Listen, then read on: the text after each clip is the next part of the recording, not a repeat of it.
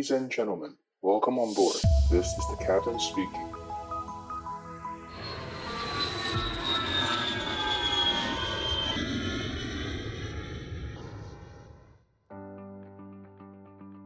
Hello，大家好，我是可乐教官，欢迎收听机长广播。今天的录音时间是九月二十号，哎，刚过半半夜，所以是二十号。那希望我们的小编可以在今天或明天把我们的 podcast 上架。那最近我们上架会比较慢一些，因为我们啊、小编他那边的办公室在在搬家啊，搬去一个还蛮漂亮的办公室。那等到他全部整理好之后，再拍照给他分享给大家看。那啊，照片的话，我们会放在我们的 Line 的社群哦，Line 的呃不是群组，是社群，大家就去 Line 的首页打机长广播，就可以找到我们的这个社群了。好，那我们回到正题。呃，今天其实是我准备要出发的最后一天，就是我已经在台湾待了，算是两个月吧。其实呃，中间有出国两次嘛，但是算是在很少在台湾待那么长的时间。那这一次在台湾待两个月，是因为刚从前东家呃离职。那呃新东家就是在他是可以接受我们在呃使用网络上去呃授课。我觉得也蛮酷的，我是之前都没有想过说航空公司可以在就是用网络上，呃呃，就是我们我们飞行员叫 CBT 啊，就是 Computer Based Training。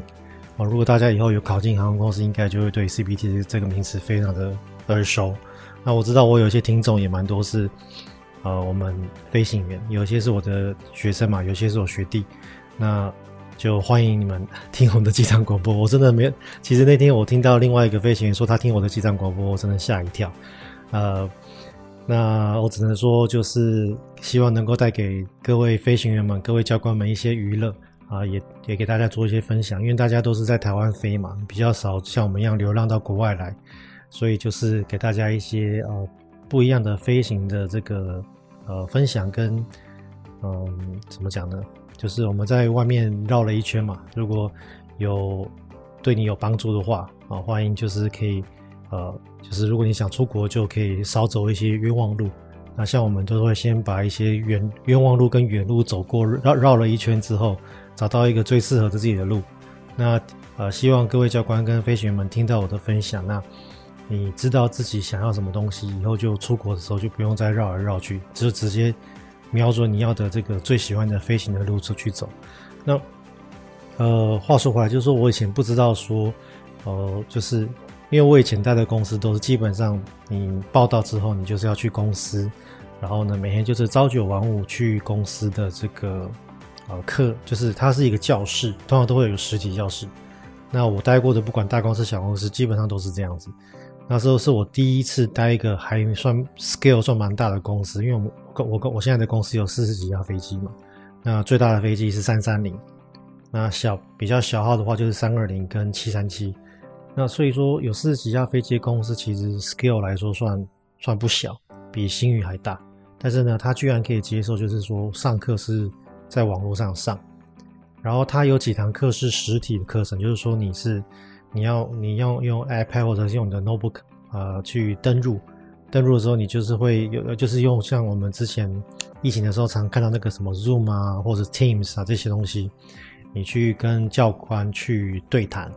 然后每个人的那个呃就是你的摄像摄像机都要打开这样子。那其实但是其他的时候大概百分之九十五的时间我都是用等于就是做 CPT 就是算自习啦，它是一个模组。那我相信飞行员应该都知道，这个 CPT 就很讨厌，就是它没有办法像电影或 YouTube，你按着之后你可以放空让它自己跑，它就是每一页都是讲三五秒钟，你就要一直按下一页，按下一页，按下一页，按下一页，然后就变得我要去一直去做这些题目，然后做完之后呢，呃，我们飞行员的各个科目都是这样子，就是我这个小章节做完之后，一定会有个小考。那我之前做过比较轻松的 CPT，就是说，比如说他讲，比如做举例来说好了，讲他今天这这个章节是讲飞机呃系统，他讲比如说飞机的喷射引擎发动机，那他介绍完这一架，比如说三二零的 IE 的这个发动机完之后呢，他会就可能考你两三题，这个有关于 IE IE 这个呃引擎的特性啊，或者呃小考这些问题。那通常我做过比较轻松的，就是我小考，比如说我我选 A，结果我答错了，我可以马上改答案改成 B，哦，所以他就是我可以马上改答案，然后他就跟你说 OK，你答对了这样子。所以他这样子对我们来说就很轻松，就是诶，我可以我按 A 错了，好，我赶快改成 B。那但是像我现我现在的公司，他就他的 CBT 的这个答案啊，小考就很硬，它每一科哦只能让你做两次。所以你比如说它，比如说举例来说，一样发动机好了，它这个喷射引擎，因为我们公司是几架飞机嘛，那这个飞机它，呃，我们现在的目前的发动机，呃，neo 好像没有，我们飞机都比较旧，所以只有传统的 IE 跟 CFM 这两种发动机。那这两种发动机呢，它就有不一样的地方啊，比如说它的有些飞机的这个，比如说启动。像我们汽车不是要发动引擎嘛？那我们飞机也要发动引擎嘛？那我们飞机的发动引擎，它的那个呃启动的这个呃时间哦，它有它的限制啊。比如说我启动几次之后，必须要让它休息。那这两种喷射引擎，CFM 跟 IE 的喷射引擎，它的这个时间的 limitation 不一样，所以它它就考这一题。那考了这题之后呢，你就可能选了你想要的答案嘛。那但是你不会马上得到，就是说你选对或选错，你要把这个可能十题或二十题全部做完之后，然后你就按送出你的答案。那送出答案之后呢，诶，如果你没过，那就尴尬了，你就用掉了第一次的这个成绩啊，第一次的机会，然后你就还有第二次可以尝试的机会。那通常就是，比如说我第一次可能没有过嘛，那我就赶快先用先 review 一下这个答案。那我的做法就比较取巧了，我就是拿我的账呃我的 iPhone 出来，就把所有的答案。不管对的错的全部照过一遍，然后我就再去试第二次，所以我就可以比对我第一次哪里答错，然后去把第二次答好。那我们公司他就很，他就这一方面他就很严格，他就说，如果你答了两次都没有过的话，那你这个科目就不能再试，你等于在系统上你就是没有完成这个考试，那你必须写 email 给总机师，然后跟他说，哎，什么原因造成你的考试没过，然后请他帮你跟。请他帮你啊，请请他去跟训练部门的人说，要把你的这个考试再开放，再给你再做一次。所以你就变成说，你一定要跟总机师讲说，哎，你没有过，所以压力超大的。然后我就很小心。然后我刚刚那个方法呢，有些科目适用，就是说它有些题的题目跟答案是重复的，就是说它比如说呃题目可能，而且我们公司还蛮机车，就是说他很聪明，他比如说。像我刚刚讲的十题好了，跟发发动机有关题目，那你可能没过，那我就全部照相照下来嘛。诶，结果我们公司呢，一到十题的题号会互换，比如说刚刚是第一题的题目，它跑到第九题去。好，那这个还算简单，我只要去刷一下，还是可以找到题目跟答案嘛。但是呢，有些科目就超级机车，有些科目是它可能 database 有两百题，然后它这一次考你四十题呢，这一次四十题跟下一次四十题很多是不重复的。所以你第一次没过，你就会开始紧张，因为你只有下一次机会，然后题目又不一样，哦，所以，呃，这反正这一个月，呃，在台湾的呃算是蛮用功的了，就是好好把那个公司相关的手册啊、训练啊全部看过一遍。那其实我们好，呃，只要飞行员只要换公司，大概就是大概通通常就是两个月不能飞，一到两个月不能飞。那原因是因为，嗯。我们飞行员 A 公司跟 B 公司，虽然说我都是飞，像我现在都是飞 Airbus 三二零系列的飞机嘛，那但是我们 A 公司的 SOP 跟 B 公司的 SOP 会有一点不一样，所以呢，每一家公司的新进人员，他就会有给你做一个标准作业流程的这个训练。那我其实我这个月就是在做这些事情，那只是是网络课程，并没有一个实体的呃教官在课堂上教我这样子，那。像这个，像举例来说，像我前东家，我们副驾驶是不能够在地上滑行啊，因为像 Airbus 我们有两种常见的方式，那刚好像长荣跟华航就分两派。呃，像长荣体系的话，长荣呃跟星宇体系的话，他们的 Airbus 的飞行员，如果你今天是主飞的人，你是可以从后推，就是发动引擎后推。滑行跟地面沟通，然后你自己就是用那个我们手上有一个 tiller，就是有一个那个算是很小的转轮吧。那个转轮就是可以用来控制飞机的那个鼻轮的转向。那我们可以用 t i l e r 自己滑行，我们可以自己刹车，然后呢，呃，直到起飞的时候，我们油门推到我们要的那个起飞的这个油门的推力之后，才会把油门交给机长。因为 Airbus 是只有呃机长可以做放弃起飞，应该是说大飞机都是这样子，大飞机都是机长才能做放弃起飞。那所以这个是标准的 Airbus 程序。可是我的前东家它就是改成另外一种。我的前前东家跟华航比较像，所以华航体系跟我的前东家是一样，就是我们的副驾驶是在地上不能够滑行的。所以像我来说，我在地上我永远都是做 PM 的工作啊，PM 就叫 Pilot Monitoring，就是说我们是做、呃，我们叫监控飞行员。那监控飞行员的工作呢，就是基本上我就是做无线电，然后我去会去做那些 checklist，做查核表，然后会做一些呃辅助的工作。那飞呃，我的机长在地上就是做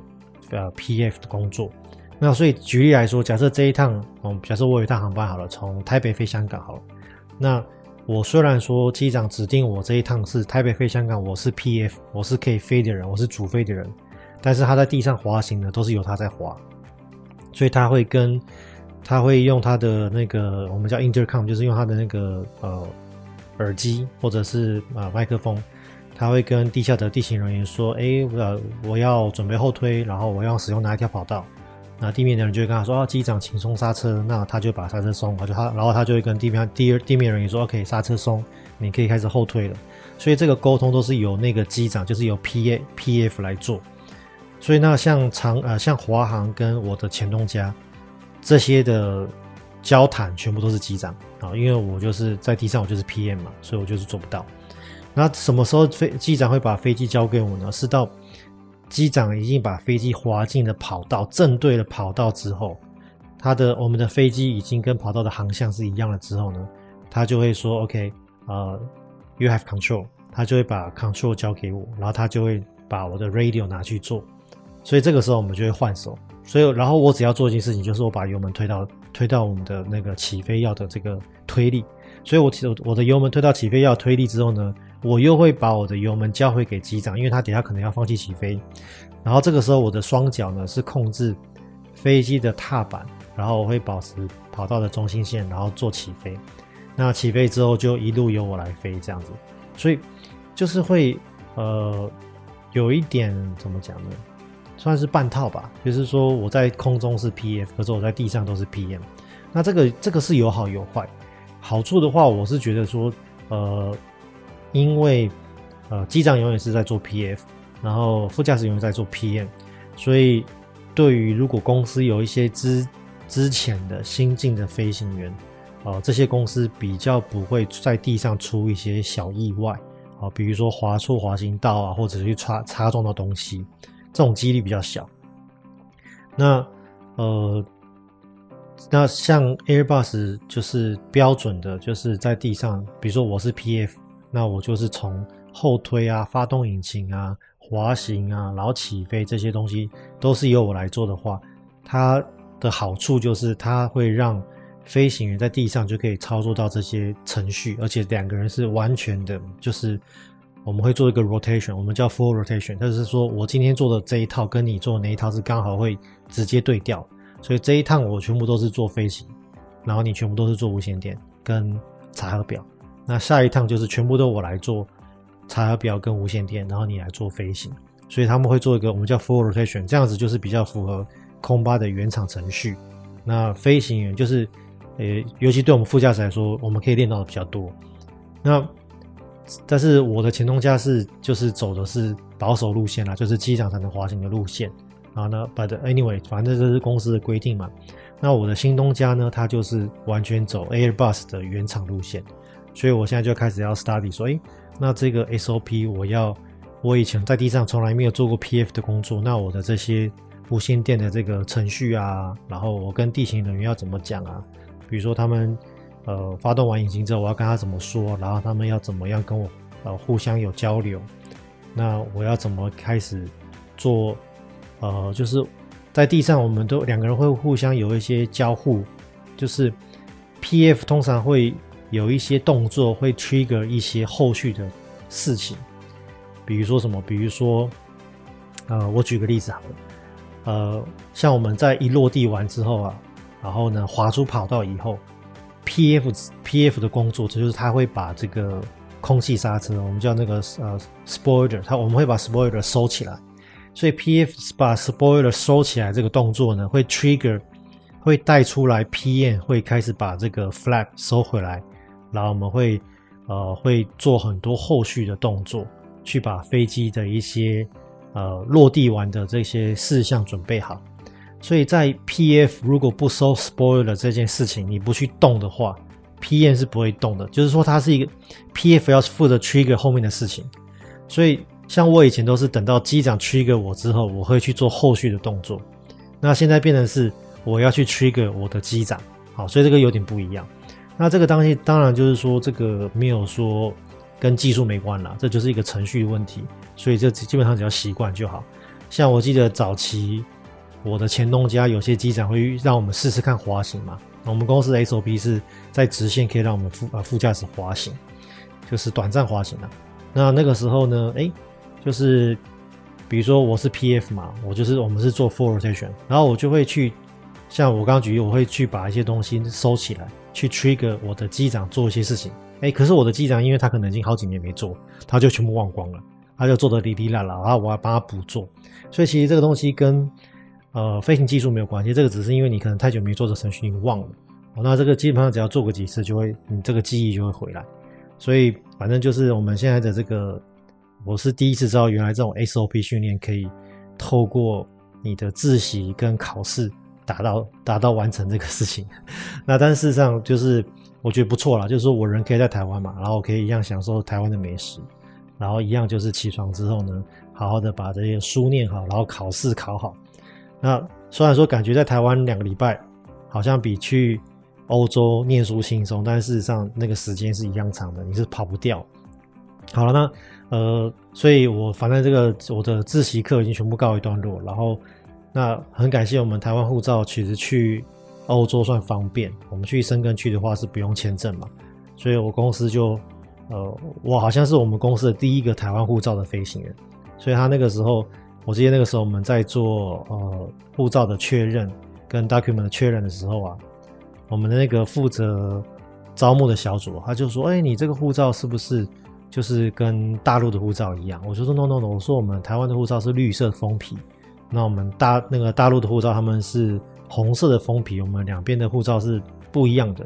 那我们去申根是不用申请，因为大陆护照去申根是要申请。那我再跟他后来就跟他解释很多，所以好像后来他又把我的这些叙述把它 key 到他们系统里面去，所以我应该是就是我们公司的第一个台湾飞行员。那。为什么会知道我是台湾？我是第一个飞台湾飞行员。其实这个在我之前报道的时候就已经好像猜出来了，因为那个时候，呃，他有问我说：“那你想要选哪一边当你的 home base？” 那我当然，我们台湾就选就选台那个松呃桃园机场嘛，TPE。那我就跟他讲我要选 TPE 嘛，结果他就过了半天之后，他就回信说：“哦，TPE 不在选项里面。”好，然后他们公司应该说我公司从来没有 TPE 的这个 home base 的选择。然后后来他就给我选的那个新德里嘛，然后我就跟他说我不要去印度转机，印度转机很麻烦，而且很恐怖。那后来我就再请他把那个历史全部给我。后来我就看到诶有新加坡，所以我就选了新加坡。结果前几天才发现说我我有同学是呃菲律宾机长，然后他的 home base 是选马尼拉，所以我可能这一次去去了公司总部报道之后，我可能要问问看马尼拉可不可以就是选择，我可能。之后，我不过我可能新加坡会先选一阵子啦。我觉得去新加坡转机也蛮蛮不错的，就是轻松，然后也没有 visa 问题，然后那边的航班也多。那唯一缺点就是回台湾稍微贵一些，比那个马尼拉贵一些。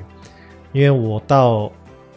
新加坡或者马尼拉的话，这一段是要我自己出钱。那我们公司会每个月帮我买一张机票，从我的工作的城市。回到 home base，那是因为 home base 我不能选台北嘛，所以我就只能选新加坡。所以这台北到新加坡这边变成说我要自己出钱。But anyway，反正就啊蛮好玩的。后来我就跟那个公司的人说，哎，我是台湾护照，然后我们去深根就是六六个月内九十天免签嘛，那所以去做训练就很方便。那我就准备要飞去法兰克福，所以等一下应该说不到。再过十几小时吧，我就会飞到法兰克福。等等你们听到节目的时候，我可能就已经在飞机上了，所以我就飞到新加坡去，然后去去飞到新加坡是我自己买的单程机票。然后呢，我单程机票飞出去之后，公司会帮我买机票从呃新加坡到法兰克福。那我们去法兰克福其实就是要做一个，就是就我们他们叫我们叫 practical practical training 哦，就是一个实体的课程。因为我们很多事情可以做网课嘛，但是有些事情还是避不了，就是要做实体课程。那什么东西呢？比如说消防训练，我们要灭火，然后我们要跳那个 slide，就是跳那个紧急逃紧急滑梯，然后我们还要去跳那个救生艇，就是说那个他们通常这种训练中心，他们都会有专门的救生艇，然后放在那个很大的泳池，那泳池大概就是两三米两三公尺，你是踩不到地地板的，然后你就是要很努力的爬上那个游救生艇。爬上救生艇之后呢，哎，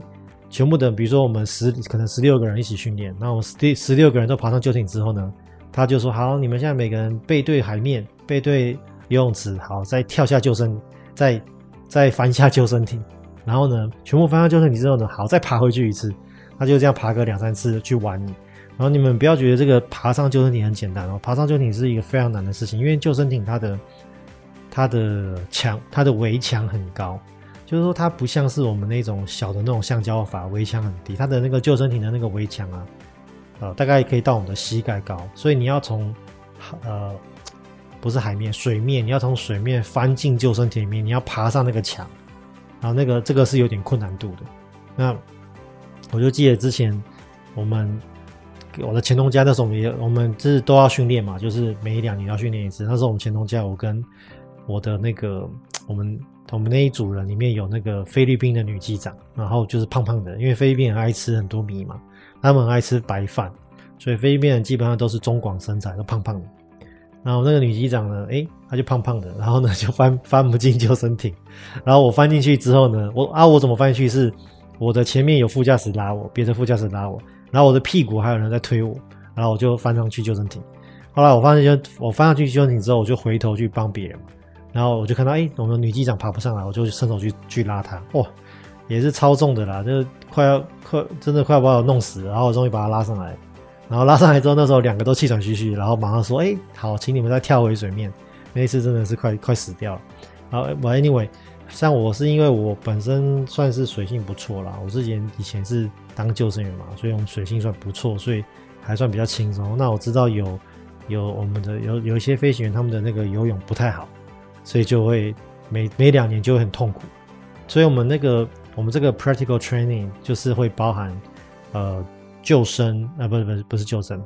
呃水上的这个训练，然后呢跳 slide，然后呢灭火，然后呢可能会做一些 CPR，看公司，我我有些公司我待过有做，有些公司我待过没有做，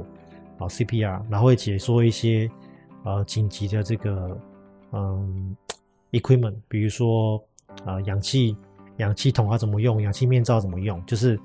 呃，不是飞行员的，是就是我们那个在座舱里面都，就是说在乘客的座舱里面啊，不是乘客座舱，我在讲什么？cabin，就是在客人的那个客舱里面，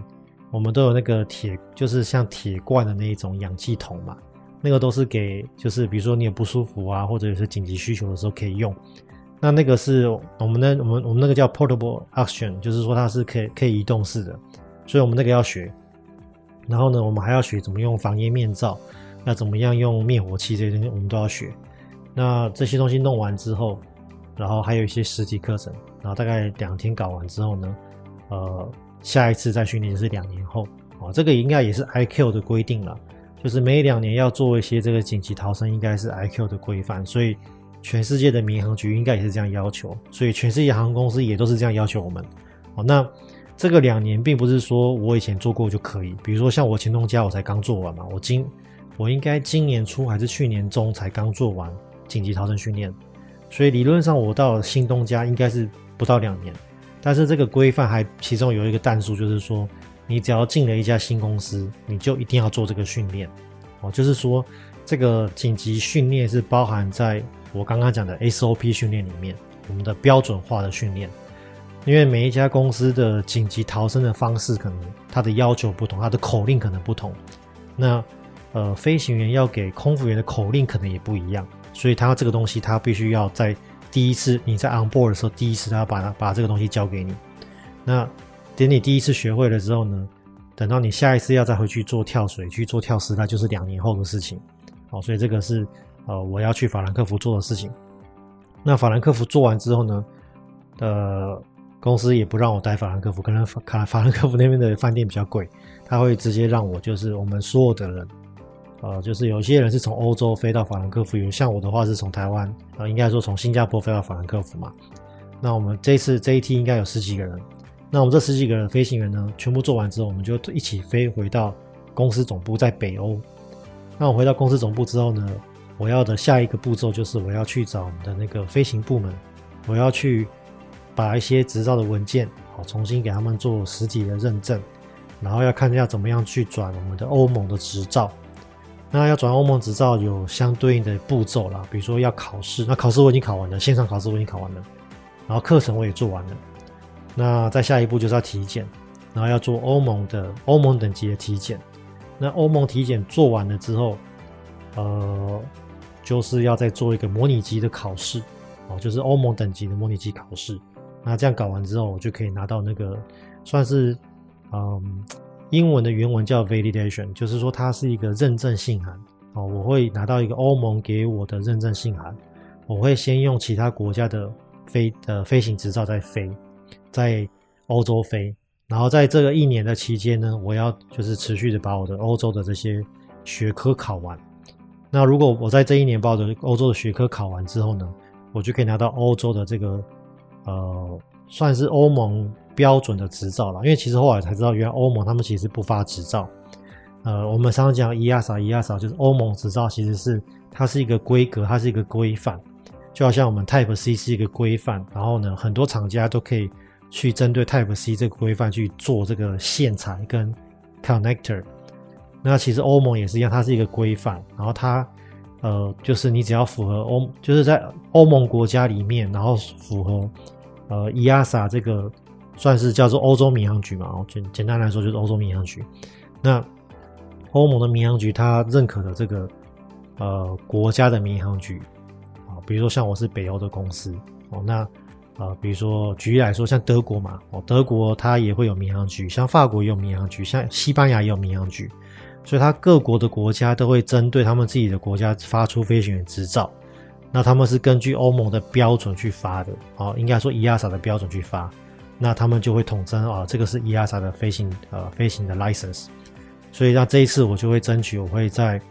呃欧洲拿到我们飞行的 license，那这样子的话，我就可以把呃。三个发照大机构的执照拿到手。哦，因为我现在是我现在本人是已经有美国的那个运输执照嘛，然后我也有澳洲的执照，那台湾执照不用讲，但是我很早就有了，所以我有美国的、台湾的、澳澳洲的，然后加上我的前东家柬埔寨，好，所以我有这几个国家执照，所以我这次在欧盟再拿到欧洲的执照的话，我就变成是我把三大发照国就是。美国，然后欧盟跟澳洲拿到手，我觉得还蛮酷的，应该也不是很没有很多飞行员有这个经验呐。所以如果未来有飞行员有教官想要在其他国家拿到执照的话，以后都可以再跟我聊聊，呃，就是大家可以做一些加经验分享，少走一些弯路了哦。大家大家出来飞都不容易，就是互相分享，少走一些弯路，我觉得很棒。那反正 anyway，反正我还有这一年了，我听说是考试很难考哦，因为我之前看过我的学生。在我的前东家那时候，就是帮忙招募了不少我们台湾的人进前东家去训练嘛。那到我我的前东家虽然说我们是在柬埔寨，但是我们的 follow 的这个 standard 是用欧盟 EASA 的 standard 哦，它的教材是 EASA 的教材。那所以说我有看过那个 EASA 的考试跟教材，真的蛮难的，真的是超难。呃，所以我看看吧，我挑战看看，好，希望可以成功。成功的话再跟大家讲。好，所以。呃，这一次我就会在德国待个两三天，我看好像是只待三天，哦，然后可能德国的那个饭店真的太贵了，然后赶快就飞去北欧，然后就会啊把后续的东西做完。那等到我到了德国跟北欧之后，再跟大家分享当地的风景啊，然后 再看一下当地的美食有没有什么好吃的东西，再跟大家分享。好，那回到我们的那个培训机师的话题，就是说。呃，最近前几天刚刚就是刚结束完一波那个嘛，就是多益的 S 跟 W Speaking and Writing 的这个呃放榜嘛。那我看到蛮多都已经我们的社群里面蛮多的那个成绩单秀出来，都已经考得还不错。那之就是有之前有一波人都问我，就是说，哎，那比如说他的，因为像我的话，我是建议长荣一百要一百六一百六，那就是有些人说啊，那我可能只差十分，比如说我的 TOEIC 是九百三，一百五一百六，那他说那这样可不可以？好，那当然，因为其实长荣本身它的那它的那个底线是一百四，所以如果你这个只差十分，我觉得说，因为你其他的呃，比如说你的这个。多益的本体你是超过九百多分的，那算是还不错，所以我就跟他说这个其实 OK 了，你就不用再很执着说一定要到一百六，你可以先投出履历。那当然，任何任何状况之下，你的分数更高，你能够 update 给公司是最好的。但是我觉得就是看每个人的呃，看你的精力，如果你要花很多精力才能多十分，那还倒不如把那个精力拿来做真正的口语练习，或者拿来多念一些航空的书，或者拿来多飞一些模拟飞行。我觉得这还比较实际一点，所以我就不会很呃很建议，就是如果你需要很多时间才多那十分的话，那干脆把那个时间拿来做别的事情。那当然，如果你是只是吐槽，你知道你自己可以很轻易的考到一百六、一百七以上的话，那我会建议你再报一次。然后呢，你可以先报考，就是航航空公司，然后你在这个考试的过程中。你持续报考多一，然后如果你你有新的好的成绩，你就可以去考试的过程中把你的新的成绩单拿给承办人员，啊，就是会让公司看到说，哎，你的趋势不错。因为我们航空公司其实蛮看重一个趋势线，我们英文叫 trend，呃，我们很看重这个趋势线，就是说你的这个持续的这个状况是朝好的方向前进，哦，所以你的表现越来越好，你的分数越来越高，然后你的这个飞行技巧越来越。呃，琢磨到越来越越越来越优秀，啊，这是飞行我们飞行员喜欢看的这个 trend。所以像我知道，像之前我们有一些飞行的这个呃检就是考核机长，啊，比如说他是航路训的考核机长，或者是他是训练机长，他们就有时候会担心某个新进副驾驶说，哎，他的这个趋势怎么没有往上？你前面表现差没关系，但是我要经过我的教导之后，你可能。一个月、两个月之后，你的趋势要慢慢往上嘛，所以通常其实这些教学机长跟考核机长，他们有时候在担心啊，都不是担心你一开始不好，是担心之后你怎么趋势都不往上。好，所以其实航空公司蛮蛮注重趋势这件事情，所以大家记得就是说，如果你的你知道你在考核试会变好，然后你也不用花到很夸张的时间，那我会建议你再报考一次。好，那你也不一定一定说一定要透过。Email 或者是什么履历履历 update，你可以在下一次考试的时候把你的新的成绩单拿给承办人就可以了。好，所以这个是比较嗯一些小撇步啦。我所以是让你要展现出一个趋势的这个良好的状态。那讲到趋势这件事情，我就回到讲，就是说，如果你现在是学生，好，你现在是大学生，我会强烈建议你就是大学不要太混。像我当年就是没有人告诉我告诉我，所以我的大学成绩不好，然后那个时候。哦，考试就一定会被刁，大学成绩不好，所以我觉得就是说，你如果大学成绩，你现在比如说大一大二成绩不好，那没关系，你大三、大四，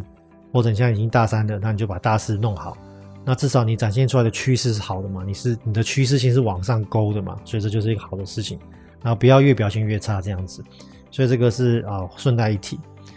那还有蛮多人在问，就是说呃，就是要穿着哦，穿着。那穿着的部分呢，大家就是你们要仔细看那个航空公司的这个嗯 email 跟通呃，就是它的那个通知，因为航空公司它有很多 event，它有一些是说明会，有些是考试，有些是面试。哦，那当然面试就不用讲，面试一定是穿正式服装哈，因为你的考官可能都穿正式服装，所以呃，基本上面试的话就是大家都是要穿正式服装，哦，然后包含所谓的正式服装就是包含。呃，西装外套跟领带，好，那呃，西装套跟领带的话，就是基本上就是挑深色系啦。哦，外套就是黑色，裤子黑色，然后衬衫就是白色或者浅色的，带一些浅色条纹也可以。那领带的话，就是比较偏向嗯保守的颜色，比如说灰色、蓝色、黑色，哦，这种这种颜色。那为什么会穿？为什么很多时候会穿黑色？是因为因为其实飞行员的制服领带很多是很多时候是黑色，所以如果你打黑色领带，因为黑色领带其实在一般场合是很少用到了，但是黑色领带你打起来之后，他们就会在脑中会看到你的 picture，就是哎，这个人他未来穿制服是长这样子，哦，所以会给长官有个 picture，他你未来是长什么样。但是这个是没有强制性的。其实你穿你打呃咖啡色、蓝色的领带条纹，或者是那种比较保守的条纹领带是 OK 的。那这个是指就是面试的部分。那如果公司的通知没有，比如说他说哦，他没有说你要穿正式服装，或者他就是跟你说你不用穿正式服装，好，那其实我会建议就是那就不要穿，尤其是像现在还。算是天诶，现在天气开始慢慢转凉快嘛。但是如果像前两个月那么热，那你如果只是去笔试，然后你穿一个正式服装，然后满身大汗，那你走到公司之后，你满身大汗，你那个心情很浮躁，结果笔试你可能你要怎么考得好？那不可能考得好嘛。所以就是建议就是说，如果他本来就没有跟你要告诉你说要穿正装，那我觉得倒是不用。那你如果不穿正装，那你就是开始往下说，我们有哪些选择？那。呃，其实像以我我是我讲英文好了，因为我比较多时候是用英文。那其实那个呃，如果你正式服装再往下的话，就叫呃 business casual 哦，就是有一点我们 business 就是有点正式服装嘛，然后 casual 就是有点呃就是随意服装，所以它就是 business 加 casual。然后呢，它再往下呢一个 level 就叫 smart casual，就是。啊、它是介于 business casual 跟 casual 之间，然后再往下就是 casual。那所谓的 casual 就是随，就是就是便服啦，就是比如说你穿 T 恤啊，没有领着 T 恤，然后比如说你穿一个牛呃牛嗯浅色牛仔裤，或者有破破洞的牛仔裤，或者是一个浅色的裤子，呃不一定浅色，不一定浅色就不好了，就比如说要运动裤，然后加一个运动鞋哦，或者加一个凉鞋，哦，这就叫 casual 嘛。那当然，我我们绝对不可能穿 casual，就是穿便服就去啊公司的这些分享会啊或者说明会。那通常会比较偏向就是你要穿 smart casual 或者是 business casual。那这两个差在哪里啊？就是大家记得，就是说，如果你是啊所谓的 business casual 的话，就是说你穿的这个裤子会是西服裤，然后呢，你的衬衫啊，就是你的上衣会是衬衫。然后你的鞋子一定是皮鞋，好，那这个皮鞋什么颜色就不一定要黑色，因为通常你是去面试的话就是黑色的皮鞋。那如果你是所谓的 business casual 的话，你就不用穿黑色皮鞋，但是它是皮面的鞋子哦，它不会是布鞋。然后，所以你的上衣是衬衫，可以是短袖衬衫，然后带一些条纹跟花色哦，但是就是属于比较中性跟保守啦，不要那种什么花衬衫这种啊，这种不 OK。那你的裤子就是属于那种西服裤，可能是灰色啊或者浅色的这种裤子啊，就是它看起来不会那么暗沉，那但是它的上下都是属于正式服装，这就叫 business casual。那再往下，我我们比较常公司常要求穿的其实叫 smart casual。那什么是 smart smart casual 的话，就是说它的上衣跟裤子，你可以一个选择不要那么正式哦，因为我刚刚讲的。所谓的 business casual 的话，就是上衣跟裤子都是西服西裤嘛，就是说你是比如说浅色西裤加一个休闲衬衫哦，但是上下都是属于比较正式的服装。但是如果你要走到所谓 smart casual 的话，你的上衣可以换成 polo 衫，好，所以像我这一次，因为像我公司的 dress code，我们公司有个手册啊，就是服衣手册，然后里面就讲到，如果你平常不上班的话，你就穿的就是 smart casual。他就直接跟你讲，我我希望你穿 smart casual。那这个 smart casual 的话呢，就是上衣可以是 polo 衫，哦，那如果上衣是轻松的 polo 衫，那我的下面下半身就必须是西裤，哦，就是比较，呃，就是我刚刚讲 business casual 的那个西服裤，哦，可以是灰色，可以是浅色，可以是不同的颜色，但是它是必须是西服裤。然后一样穿的是皮鞋，皮质的啊，就是基本上去公司都不太可能穿布鞋了。就是说你的这个啊、嗯，反正去公司做任何事情都不可能穿什么 Nike 球鞋啊，都是都不要想了，一定是穿皮质的鞋子。好，那如果我上半身是穿衬衫呢？诶，那我的下半身就可以是一件，比如说黑色的牛仔裤啊，或者是一件黑色的休闲裤。啊，当然当然不可能是运动裤啦，哦，就是你就是可以不用那么正式，哦，所以你的上下你可以任选一个，不要那么正式。然后呢，鞋子呢也可以比较花色一些，但是基本上还是要以，呃，就是皮面的为主，皮皮面的鞋为主。那再往下就是所谓我刚刚讲的嘛，就是便服 casual，那就是我刚刚讲，就是你可以是任何的哦运动服啊，然后加 polo 衫或加 T 恤都可以。所以记得就是说，你的上半身如果是 smart casual 或者是 business casual，你的上半身的服装，呃，一定要有领子。所以 smart casual 还有一个配法，就是说，呃，当然这个我不建议你去公司分享会使用啊。这个是说，如果我去公司上班，我可以用，就是我的下半身穿西服裤，诶，我的上半身套的是，比如说比较，嗯，不要那么花的 T 恤。哦，可以是那种 T 恤，然后我再搭配一个那种比较，嗯，没有那么正式、没有那么暗沉的西服外套，就是那种剪裁比较好的那种，呃，比较漂亮的西服外套，哦，可以这样讲。所以就是说，你至少要领子，是吧？所以虽然虽然说像我 T 恤没有领子，但是如果我 make sure 我在公司我都是套着西服外套的话，哦，那这个就是可以归类成 smart casual。所以这个就给大家一些参考，就是说，如果公司他没有要求你穿正装哈，他如果要求，基本上他就是说，他通知单里面写正式服装跟面试哦。当然面试他就不用讲了，只要是你任何的面试，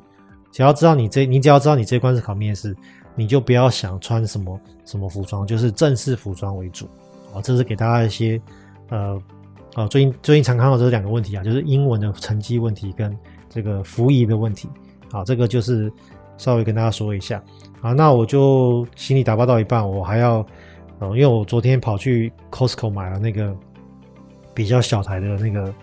呃空拍机，我之前买那个穿越机太大台了，太麻烦了，所以我这这次再买一个小台的，所以我再好好试一下，出发前试一下，然后希望可以在欧洲拍到一些好呃好看的影片跟大家分享。好，那我们就呃下礼拜欧洲见，拜拜。